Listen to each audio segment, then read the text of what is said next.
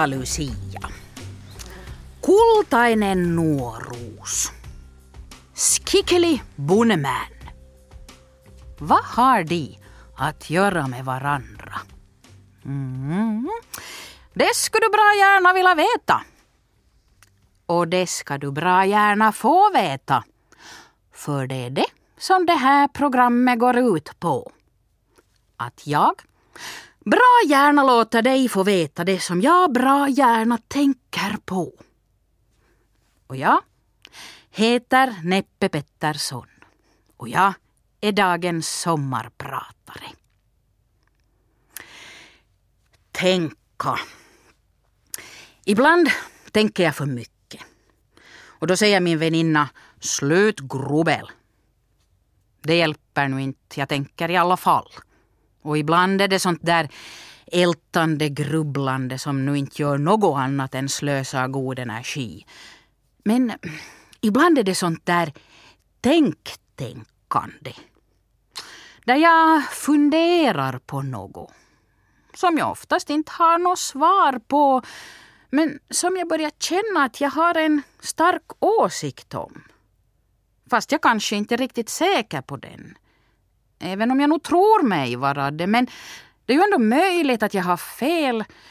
Eller är det möjligt? Eh, kan en åsikt vara fel? Sånt här tänktänkande kallar jag tanketuggummin. Jag låter hjärnan mala på, även om det nog kanske inte tillför så många kalorier. Men det håller mig sysselsatt åtminstone. Den här vintern har jag haft bilen undanställd. Så jag har varit tvungen att promenera till och från, hit eller dit, vilket tar tid. Att det tar tid ger mig tid. Tid att tugga tankar. Och när jag började promenera försökte jag först fylla tankarna med någonting. Jag försökte gödsla dem. Jag provade med tankenötter. Jag lyssnade på musik. Jag hade poddradio. Men jag orkade ändå inte lyssna. Istället började jag lyssna på ingenting. Jag började tömma hjärnan. För jag behövde ju inte tänka. Jag behövde bara gå och stå ut med just den situationen. Som med broddade skor steg min blick upp från den isiga promenadvägen och så såg jag. Jag tittade på solen, på Mätvikens snöiga is och jag tittade på björkarna och jag tänkte på ingenting. Mm -hmm. Det här är säkert det där som kallas mindfulness. Att liksom bara vara där i stunden. Men jag blev upplyst av min fränd att mindfulness är något helt annat. Så då kallar jag det mind emptiness istället. Så. Den här vintern och halva våren mind emptiness promenerar jag. Och det var då Santa Lucia dök upp. Nå, hon kom inte svävande där på Metviksisen utan hon kom in i mina tankar. För då när jag skulle tänka på ingenting, då gick fötterna i takt till Santa Lucia. Så jag fick tömma hjärnan igen. Ingen Santa Lucia. Men då blev det kultainen nuoruus. Att marschera i valstakt tyckte min hjärna var bra. Oh, jag tömde hjärnan. Det var en skickeliboneman. Så. Så där lätt går det att tömma hjärnan helt tom om man heter Neppe Pettersson, vilket jag gör. Och jag är dagens sommarpratare. Jag är 52 år. Jag är uppvuxen i Åbo och bor i Vasa. Och jag arbetar sedan fem år som barnträdgårdslärare, för närvarande med språkbad. Vilket betyder att majoritetens barn språkbadar i minoritetens språk. Så jag har alltså en grupp på 21 barn som pratar helt finska och jag pratar enbart svenska med dem. Före jag började jobba på dagis så arbetade jag som berättare. Och som berättare uppträdde jag med att berätta historier av olika slag, både för vuxna och barn här i Finland, Norden, Europa. Och så höll jag kurser i att berätta muntligt. I tre år höll jag på med det heltid och före det på deltid. För före det arbetade jag som barn-tv-redaktör. I 18 år gjorde jag det. Gjorde barnprogram för FST. Jag har bland annat varit med och hittat på Buklubben. Och så har jag också synnats i rutan i kanske 15 år. Och äh, när jag syntes i rutan så blev jag så där lite tv-kändis. Som man nu kan bli, lilla svensk Finland, av ett litet barn-tv-program. Men från den kändistiden så kommer jag ihåg när jag en gång var i Pargas. Och jag kom in på ett konditori. Och genom hela kaféet hördes det en liten röst som sa Va? Är det där Neppe? Finns hon på riktigt? Bra fråga. Finns vi på riktigt?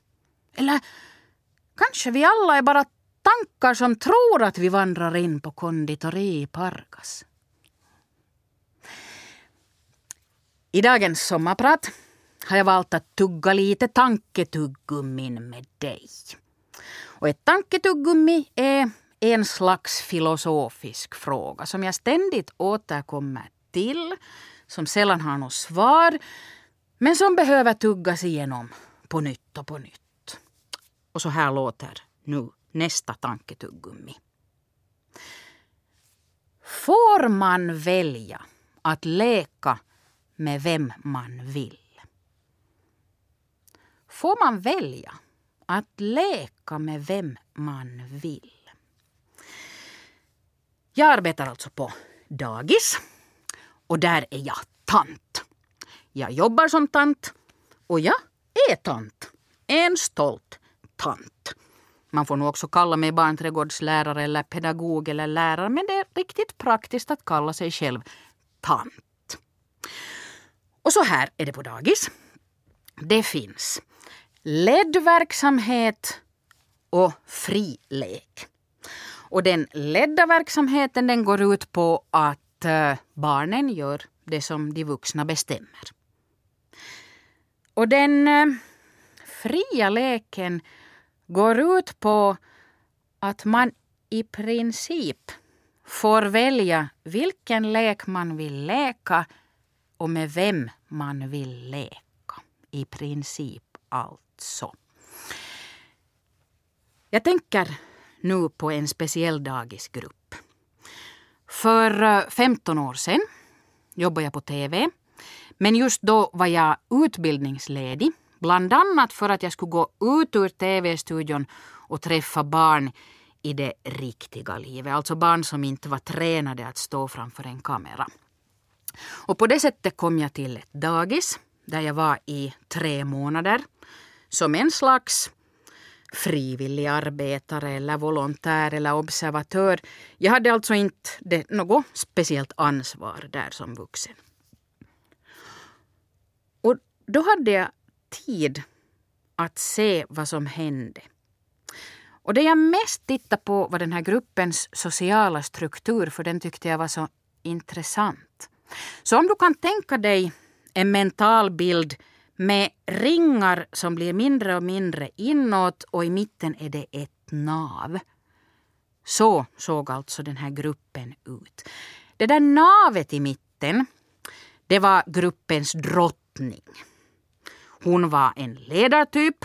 Hon bestämde vem som skulle leka med vem och vad som skulle lekas och kring navet, drottningen, fanns en inre krets, innegänget. Och de lekte alltid med drottningen. Utanför den inre kretsen fanns det en yttre inre krets. Det var sådana barn som ibland fick vara med i leken, speciellt ifall någon från innegänget var sjukt eller eh, annars bara ledig. Då plockades snabbt en stand-in dit men när den där ursprungspersonen kom tillbaka så fjutt kom den ut tillbaks i sin plats i den yttre inre kretsen. Drottningen, inre kretsen, yttre inre kretsen och så var det den yttre yttre kretsen. Där hittar man barn som ofta var ensamma, ofta inte hittade en lek. Och de här barnen de kunde så gott som aldrig räkna med att få leka med innegäng. De var ensamma för de sökte ingen lekkamrat från någon i den yttre yttre kretsen. För de som hörde dit, de visste att de inte var så populära. Och vem letar efter en lekkamrat som inte är populär? Nej, här ville alla bara inåt. Deras längtan var att få leka med drottningen. Så, där var jag som vuxen och observerade situationen, såg ett ensamt barn och såg ett innegäng som var fullt inne i sin lek. Vad skulle jag alltså göra? Skulle jag ta det ensamma barnet och gå med det till innegänget och säga nu måste ni leka med det här barnet. Det betydde att jag avbröt innegängets lek, den som de hade valt själva och hittat på roller till och var i full gång med. Jag kom med någon de inte ville leka med, de inte var vana att leka med. Eh, jag kom med ett ensamt barn som också visste att den här situationen skulle komma att leda till att leken ändå inte skulle fortsätta. Det ensamma barnet skulle tilldelas en roll som utekatt eller kanske ändå välja att dra sig från den situationen. Vad skulle jag som vuxen göra där? Så det här tanketuggummi har jag tuggat många gånger med olika lärare och 99 av 100 lärare blev, blir fruktansvärt upprörda på mig av det här. De angriper mig och säger du måste göra någonting i den där situationen. Det är din uppgift som barnträdgårdslärare att se till att alla kan leka med alla. Och det håller jag helt med om. Min arbetsvardag går ut på att se till att alla ska lära sig acceptera alla människor och att lära sig kommunicera med dem. Men det är inte riktigt det jag tänker på utan jag tänker på den här situationen där jag ska tvinga någon till en lek. Går det? Nej, det kan du inte tänka på. Det är din uppgift att göra det här. Inget barn ska få känna sig ensamt. Och det är också alldeles sant. Jag vill inte att någon ska känna sig utanför men det är ändå någonting i det här som får mig att tänka till. Varför får jag som vuxen välja vem jag leker med eller gör någonting som jag tycker om? Jag får välja det, men inte barn. Barn ska kunna vara med alla. Du kan tänka så där! Det är fruktansvärt! Och du jobbar... Oh, I det här skedet så börjar jag tala om vädret eller om Eurovision eller vad som helst annat för jag inser vi tuggar inte på samma tanketuggummi. Får man välja att leka med vem man vill? Går en lek att läkas om den inte är frivillig och fylld av glädje? Ja, inte ger jag något svar på det här. Neppe Pettersson fortsätter att sommarprata och här tuggas det tanketuggummin. Först lite om att tänka. Sen om etiska val för pedagoger. Det är nämligen väldigt mycket att tänka på som tant. Alltså dagisarbetare, alltså pedagog. Det finns mycket som inte är PK. Mycket som inte är politiskt korrekt. Till exempel får man inte längre sjunga den gamla barnvisan i niggerland. För det är inte PK att använda ordet neger eller nigger och det håller jag helt med om. Men det är mycket annat som inte är PK för en tant. Till exempel det. Om jag skulle säga att jag skulle önska att jag kunde köpa en flygbiljett till ett flyg där det inte fanns barn. Det är definitivt inte PK. Hur kan du säga någonting sånt? Alla har väl rätt att flyga? Barn har inte något mindre rätt att flyga än du. Barn är ju Finlands framtid. Du är, du är barnträdgårdslärare. Hur kan du säga så där? Älskar du inte barn? Älskar du inte barn? Tugga, tugga, tuggummi. Tänka, tänka, tänka. En gång eh, hörde jag en historia ur levande livet. Eh, det var i en finlandssvensk småstad. Det var stans mest populära manliga lärare som promenerade genom centrum. Det var sommarlov och då såg läraren någonting som fick honom att utbrista Usch, ett skolbarn. Ja, om han sa det högt eller för sig själv, det minns jag inte. Men usch, ett skolbarn. Det här är en av de mest fräscha kommentarer jag har hört. Och jag tänker ofta på den. Va? Älskar han inte barn? En lärare? Får man ens tänka den tanken? Nej, inte PK. För helst ska en lärare eller en tant tycka att alla barn eh, är gulleputtehuttenuttiga. och alla barn är vansinnigt intressanta att prata med på alla platser som finns, speciellt på den där flighten till Sydney som tar 44 timmar och om något barn börjar gråta eller skrika så, så inte kan man bli irriterad. Man tycker ju bara synd om det irriterad. Ni, det är inte PK för pedagoger för man älskar ju barn. Man har ju vigt sitt liv för att jobba med dem. Älska barn. Älskar du inte barn? Vad tror du att är mitt svar? Vet du vad? Jag älskar utmaningarna i att arbeta med barn.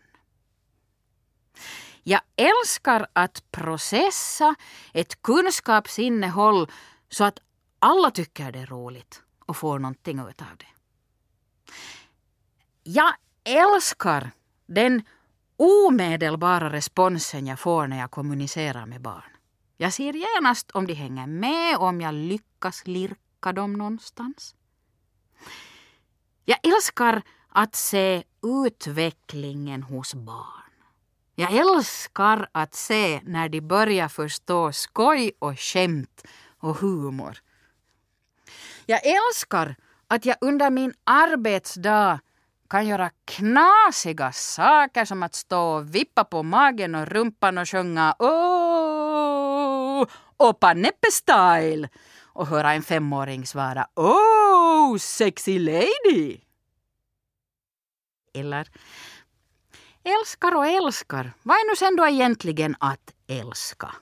Agape, filia, lidbid och jag vet inte ens hur man uttalar alla ord för älska. Men Jag upplever stor tillfredsställelse när jag lyckas på arbetstid.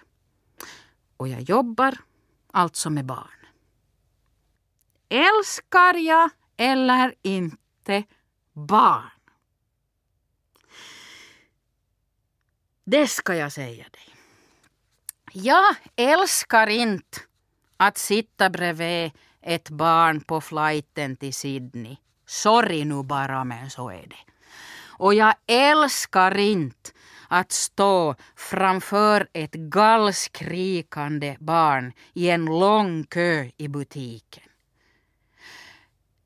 Men jag har också fått väldigt nära kontakt med många barn. Men älskar jag dem? Får jag förresten älska andras barn? Vad säger du om jag säger att jag älskar ditt barn? Tugga, tugga, tuggummi. Spela, spela musik. Här blir det mera barnkultur. Jag tänkte tugga ett fläsktuggummi nu. När jag gick i folkskolan och var kanske åtta, nio år gammal kommer jag ihåg när Lasse Rindell hoppade runt mig på skolgården och sjöng Fläskkotlett med körsbär på, fläskkotlett med körsbär på. Och det enda jag kunde tänka på var körsbär. Han säger körsbär. Det heter körsbär. Hemma hos mig, på min gata i stan, som de säger i Saltkråkan, där har vi ätit god mat med god aptit. Och det är få i min tjocka släkt som har gått den smala vägen. Inte jag heller. Jag har älskat sött och gott och mycket och jag har alltid varit tjock. Jag har aldrig kunnat köpa riktigt vilka kläder jag har önskat. Och jag har aldrig sysslat med någonting som förbränner speciellt mycket överloppskalorier. Hemma hos mig, när jag var liten, hade jag godisdag på lördag. Övriga tider skulle det inte ätas godis. Övriga tider åts det alltså godis i smyg. Så långt veckopengen räckte så köptes det godis i smyg och åts i smyg. När pengarna tog slut fanns det slantar i köksbörsen eller i pappas kavajfickor. När de pengarna tog slut kunde man alltid snatta i butiken. Hemma hos mig fanns det kontrollerande ögon som följde efter om jag tog en bulle till. Eller om jag tog två gånger ur Aladdin-asken. Det registrerades men kommenterades inte. Och jag måste göra det ännu bättre i smyg. Det var ett riktigt äkta tröstätande.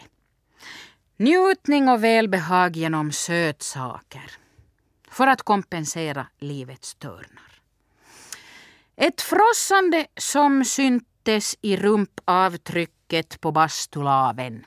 Jag blev och förblev fet.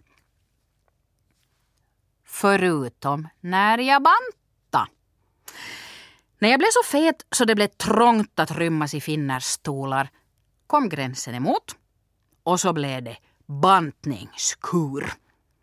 Och det var ingen sån där grej som ges upp efter en vecka eller någon kålsoppsdiet. Nej, det här var stenhård karaktär. Minus 20 kilo. Inte en god sak på ett eller två år. Så. 20 kilo försvann. Och eftersom jag då var tillräckligt smal så kunde jag ju börja äta normalt igen. Och normalt, det är godis, sötsaker, karameller, bullar, massor. Och efter ett år var de 20 kilona tillbaka plus fem. Uh-oh. Det blev trångt i flygplansstolen. Dags att banta. Så. Koppla på stenhård karaktär. 25 kilo bort. No problem. Normalvikt. Okej. Okay. Normala ätvanor. Godis. 25 kilo tillbaka plus 5. Nu är jag 52 år och jag har nyss bantat 26 kilo. Jag har ännu en gång förnyat hela garderoben och jag har stenhård karaktär. Jag har inte ätit en karamell sen 6 september 2011.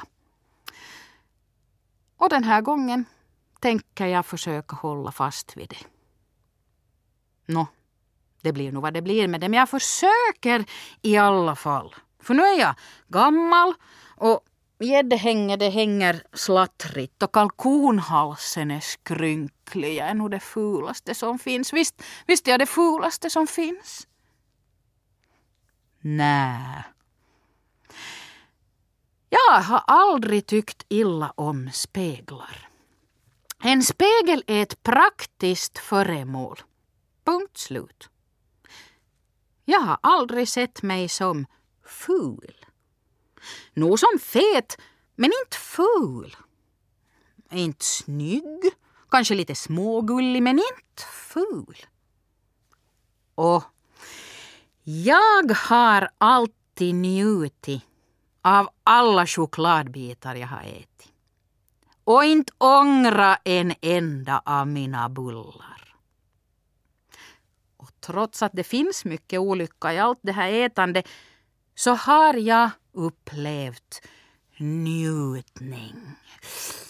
Jag älskar mjölkchoklad som har legat framme i solen så att man slickar den från pappret eller, eller de där citronmuffisen med smörkräm i mitten. Je ne regrette rien. Jag ångrar ingenting. Jag har kunnat njuta vilket alla inte kan. När jag jobbade i TV-huset i Vasa så hade vi kontor uppe i andra våningen och kafé i nedre våningen. Och när man skulle gå på kaffe så ropade man bara kaffe och man hade minst en handfull som hängde med. Och bland dem fanns det alltid någon som inte kunde njuta och det börjar redan uppe vid skrivbordet. Oj nej, det är kaffe och det är torsdag idag och nu brukar de baka örfilar och jag ska nog inte ta en sån där, nej jag ska inte äta någon bulle. Och så gick vi ner i trappan. Åh nej, eller tänk om de har grisar, såna sockermunkar också. Nej, men jag tar ingenting för jag borde nog inte ta någonting. Och så kom man fram till kafédisken och titta där i de där örfilarna. Nej, jag tar ingenting. Och titta, nu tog jag ändå en och nu har jag betalat den och nu har jag ätit upp den och nej, nu går jag tillbaka och nu, nu har jag igen ätit en bulle. Och det enda jag vill göra är ropa Ät din bulle och njut! Låt bli bullen eller ta bullen, men låt dig njuta av den. Unna dig en njutning. Sen ska du inte överdosera njutningarna som jag, men vi måste ju alla hitta vad som är vår egen njutning och vad som är vår egen balans i njutningarna. Så du som lyssnar, ta och njut av din bulle eller icke-bulle ikväll till kvällste. Nu ska jag, Neppe Pettersson, ta mitt sista tanketuggummi. Någonting som är viktigare än choklad. Någonting som ger bättre njutning än choklad. Jag vill tuggtänka på möten. En gång köpte jag en pocketbok av Francesco Alberoni och boken hette Vänskap. Där beskriver Alberoni ett möte. Och ett möte är grunden för en vänskap. Ett möte är när två människor träffas och deras själar klingar samman. Det gör att när de skiljs längtar de redan efter nästa möte, när de igen kan uppleva själarnas samklang. Tiden mellan mötena spelar ingen roll. Där riktig vänskap existerar ser man bara fram emot att mötas igen. Nu när jag har blivit gammal och jag tar mig rätten att kalla mig gammal när jag är 52 år för jag är nämligen inte ung längre. Nu funderar jag mycket på möten och på vänskap. Vad är en vänskap? Kan den förklaras? Jag är en nörd och jag gillar datorer. När jag kommer hem från jobbet knäpper jag på mina två datorer. Jag kollar först mina mejl, sen öppnar jag de tio viktigaste webbplatserna och uppdaterar mig där. Och så går jag in i Facebook. Facebook är ett socialt medium och det går ut på att jag som har en dator blir medlem i Facebook på internet. Kostar ingenting, jag bara skriver dit mitt namn och min e-postadress och klick är jag där. Där börjar jag leta efter friends. Det vill säga andra som har suttit vid sin dator och skrivit in sig i Facebook. Och där inne på Facebook kan man skriva en statusuppdatering. Och det är ungefär som att skriva två rader i sin dagbok. Så jag kan skriva idag cyklade jag till jobbet, det regnade, jag blev dyblöt. Klick. Och så ligger det på min Facebook-sida. Då kan mina friends läsa det. Och någon friend kanske skriver, ja jag tog bilen till jobbet idag och jag blev inte alls blöt. Varpå jag kommenterar det, haha, men jag tänker ta bilen imorgon och det ska regna ännu mer imorgon. Och så där håller man på. Man skriver och man läser, man får fler friends och några är aktiva och några är inte. Och allt det här det händer i cyberspace. Det är inte IRL och det är smileysar och det är LOL och det är Instagram och det klickar gilla och vi vet alla vad det där betyder. Och det här gör man medan man sitter och stirrar på någon slags datorskärm. Man sänder ut ett budskap och de flesta väntar på respons på det. För att kanske få uppleva någonting som liknar ett möte. Att vara vän och att vara fränd. Det är inte samma sak, men det är nästan samma sak. Det är kanske två sidor av samma sak. Jag har massor av friends. Och jag uppskattar alla de här kontakterna. Men någon friend möts jag enbart via datorn. Och det är så det ska vara med just den frienden. Ibland händer det nämligen så att ett par friends kliver ur datorvärlden och möts i riktiga livet. Och det här kan lyfta som en ballong eller det kan bli platt som en plätt för några möten skall ske via datorn. Det kan också gå väldigt bra. Man kliver ut, man träffas och så tror man kanske att man blir vän men märker att det är nog fränd man ändå är. Det, fast jag uppskattar alla mina friends, så uppskattar jag ännu mer alla mina vänner. De där som är riktiga människor som jag kan träffa så att jag kan sträcka ut min hand och peta på dem eller titta in i deras två blinkande ögon.